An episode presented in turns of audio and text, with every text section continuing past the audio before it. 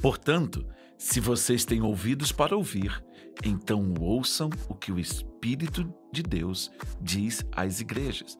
Apocalipse 2, versículos 7, 11, 17 e 29. Há muitas vozes no mundo. A voz do seu coração, de sua esposa, da previsão do tempo dizendo que vai chover. Mas se você quer avançar em sua vida e alcançar os lugares altos proclamado por Abacuque, você precisa ouvir o Espírito Santo. O Eterno nos diz, por meio de Jesus, que Ele, o Espírito Santo, nos falaria do que tinha ouvido e aprendido. Jesus fala com o Pai, o Pai com o Espírito Santo e o Espírito Santo fala conosco. Se você aprender a ouvi-lo, você vai perceber que ele mudará até mesmo as estações financeiras em sua vida. Como está esta temporada? Frutífera ou infrutífera?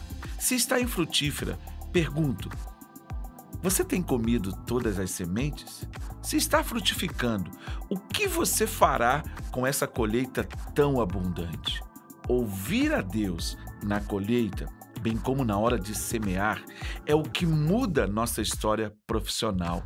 Isso mesmo, minha vida profissional é determinada pelo quanto me deixo ser dirigido pelo Espírito Santo. O meu trabalho aqui com você é abrir caminhos para que Deus lhe fale e lhe dê resposta. Ore.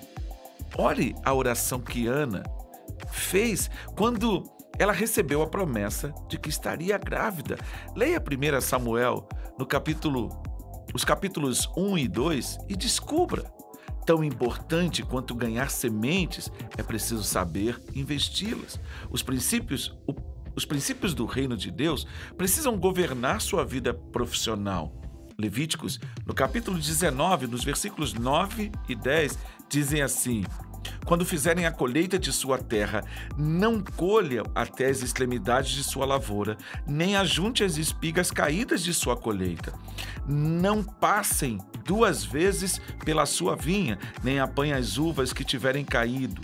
Deixem-nas para os necessitados, para o estrangeiro. Eu sou o Senhor, o Deus de vocês. Deixe uma vida de fragmentação assuma a vida completa de Deus e você vai perceber o quanto Deus pode ensinar a você. Esse texto de Levítico nos aponta um caminho, as extremidades da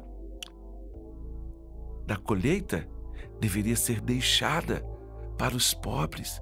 Isso fala de semear, isso fala da sua oferta, isso fala da sua entrega. É chegado o tempo. Eu sei, você está estudando, você está se capacitando, você está buscando uma colocação profissional. Mas Deus, o Eterno, Ele sabe o que é melhor para você. Ouça-o. Que Deus te abençoe. Pai, muito obrigado, porque nós podemos ouvir o Teu Espírito. Nós podemos ser dirigidos por Ti. Em nome de Jesus. Amém. Até o nosso próximo encontro.